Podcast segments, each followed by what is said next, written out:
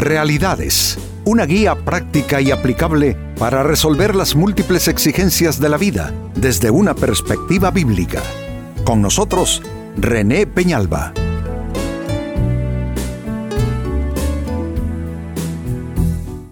Amigos de Realidades, sean todos bienvenidos. Para esta ocasión nuestro tema, a veces para llegar, debes caminar solo.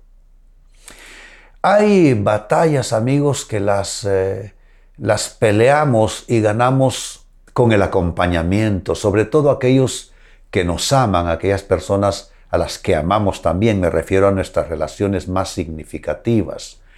Nada como afrontar la vida, sus dificultades, sus demandas, sus eh, eh, exigencias, con ayuda de otros. Y es una bendición, yo diría, eh, para la persona que no está sola, que se, se siente bien acompañada, qué bendición. Pero saben, la noticia en relación a esto es que habrán eh, momentos, habrán circunstancias, habrán capítulos, amigos, en los cuales eh, Dios eh, así lo ordenará en su soberanía sobre nuestras vidas, que esas batallas las peleemos a solos. Y ese es nuestro tema precisamente, que a veces para llegar debes caminar solo. No porque las demás personas te hayan abandonado, no porque alguien te haya fallado, no, no, simplemente es porque te toca caminar solo y te toca caminar solo. No hay explicación, simplemente es algo que Dios ordena en esa circunstancia en particular.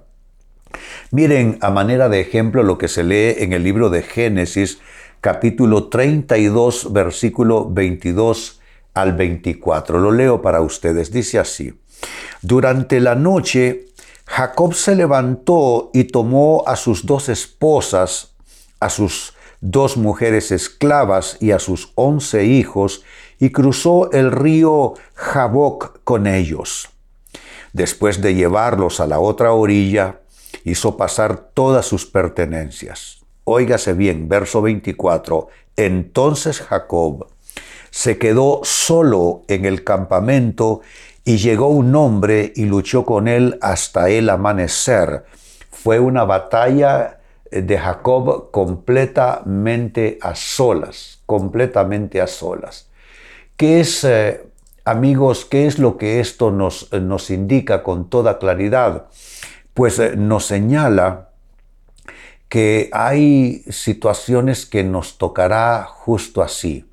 Eh, poner a buen resguardo nuestros seres amados, decirnos, pues hombre, esto no es una batalla para ellos, es una, es una batalla personal, esta es una batalla privada, esta es una batalla que la tendré que librar en la intimidad de mi vida y entonces afrontarlo.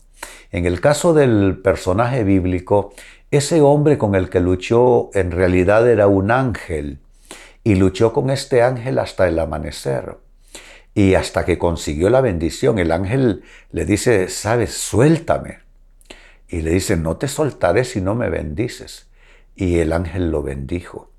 Y así sucede realmente en nuestras vidas también, que vamos a luchar espiritualmente con problemas de, cualquier índole, pero que el fondo es espiritual y lo vamos a tener que hacer a solas hasta lograr ese, esa bendición, esa solución que estamos buscando es cuando nos toca caminar a solas.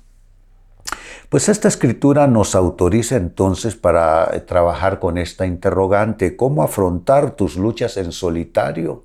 ¿Cómo hacerlo? Cuando no son los demás que te aíslan, es Dios que te aísla. Cuando Dios eh, te, te, pone en esa situación, mm, estás eh, a solas, no hay nadie más. Insisto, no es que nadie te haya alguien te haya fallado, es que simplemente Dios así eh, lo ordenó, que lucharas a solas, quizá porque quiere tratar contigo, quiere que cosas que pienses, criterios, opiniones, tu sentir cambie y para que eso suceda Dios tiene que ponerte en una cierta lucha en solitario. Y esa es la pregunta, ¿cómo afrontar tus luchas en solitario? Atención a las respuestas a continuación, la primera de ellas.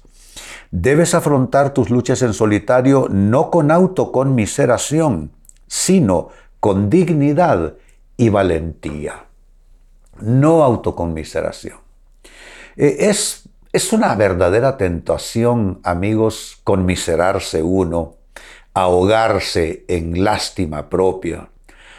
Ah, creo que todos tenemos esa tentación, pero no hay que ceder a ella porque eso nos lleva a deprimirnos, eso es eh, sumamente debilitante. Eh, hablo más bien de dignidad y valentía.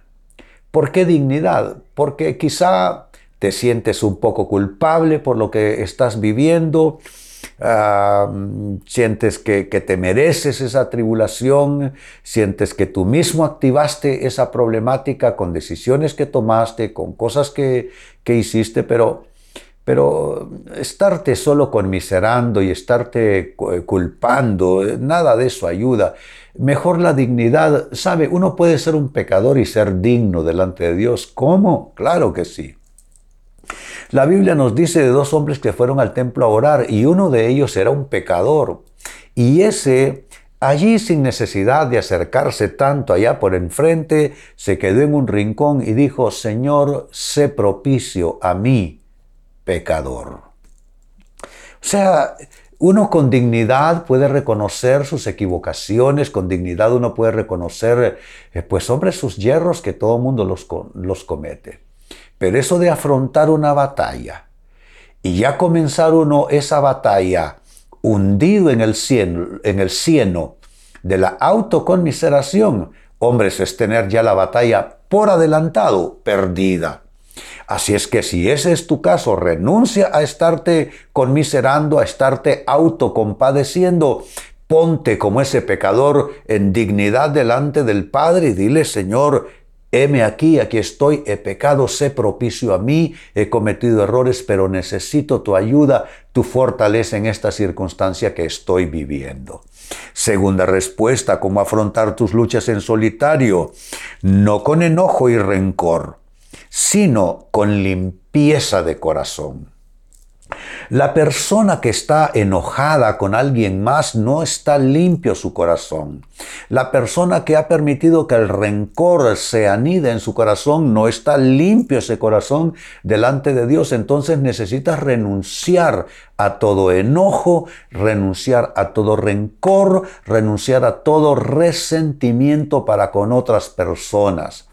Esa es eh, una manera como luchas correctamente, legítimamente en solitario. Siempre, siempre, oigan esto, siempre uno debe, cuando se acerca a Dios en oración, limpiar su corazón. Señor, perdóname, he dicho esto que no estaba bien.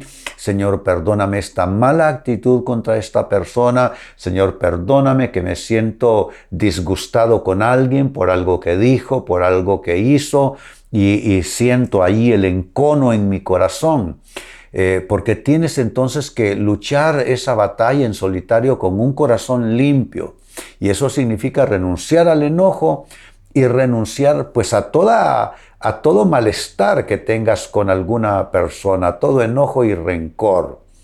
Entonces, si van haciendo ustedes una eh, cierta, eh, un cierto inventario aquí de elementos, aquí que estoy diciendo, no puede ser con autoconmiseración, tiene que ser con dignidad y valentía. A eso le sumamos, tampoco puede ser con enojo y con rencor, tiene que ser esa lucha en solitario con limpieza de corazón.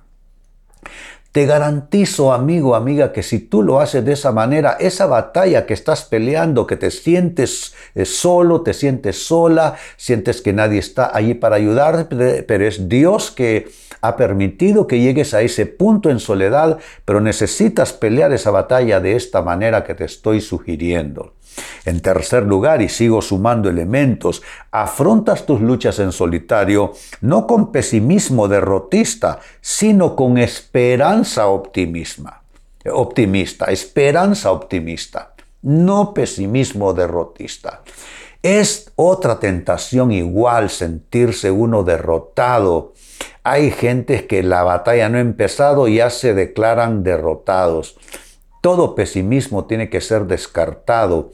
Todo derrotismo tiene que ser descartado, todo fatalismo tiene que ser descartado y en su lugar, amigos, tenemos que eh, ser, eh, tener una, esperanza optimista. Eh, creo que todos lo hemos escuchado decir ya, la esperanza es lo último que se pierde, ¿no es cierto? Bueno, pues ahí está.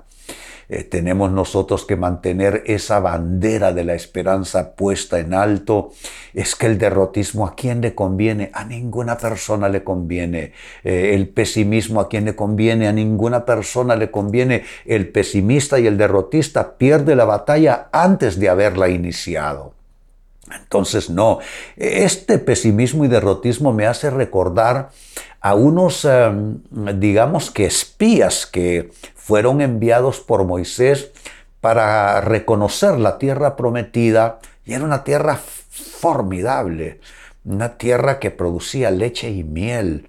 Bueno, e, e, era tan eh, formidable aquello que trajeron como prueba algunos de las frutas que allí se cultivaban y trajeron un racimo de, de uvas y el racimo de uvas era tan grande que tuvieron que llevarlo como quien carga un racimo de bananos que tiene que ser cargado en el hombro y a veces por más que una persona, así era el fruto eh, de, las uvas que allí se, se cultivaban. Pero mire que a pesar de haber visto algo tan grandioso, tan extraordinario, volvieron pesimistas y derrotados y dijeron, no, esa es una raza de gigantes, las ciudades son amuralladas también, y nosotros parecíamos apenas langostas a la par de esa gente tan grande. No, no, no, no podemos ir a conquistar esa tierra. Eh, aquí les voy a decir lo que ustedes ya saben y han escuchado y conocen y a lo mejor hasta se lo han dicho a alguien. Y es que ah, para, el, para el derrotado o para el pesimista, mejor dicho, mm, toda batalla está perdida. Es que es así. Si tú estás pesimista, ni te metas a una batalla porque ya la llevas perdida. Porque ¿dónde comienza la victoria? Amigos, comienza en el estado de ánimo de la persona. Si tú estás animado, si tú estás animada, cosas grandiosas van a suceder. Pero si tú estás pesimista, pues hombre, ya como dice la Biblia, el, el ánimo decaído, ¿quién lo podrá levantar?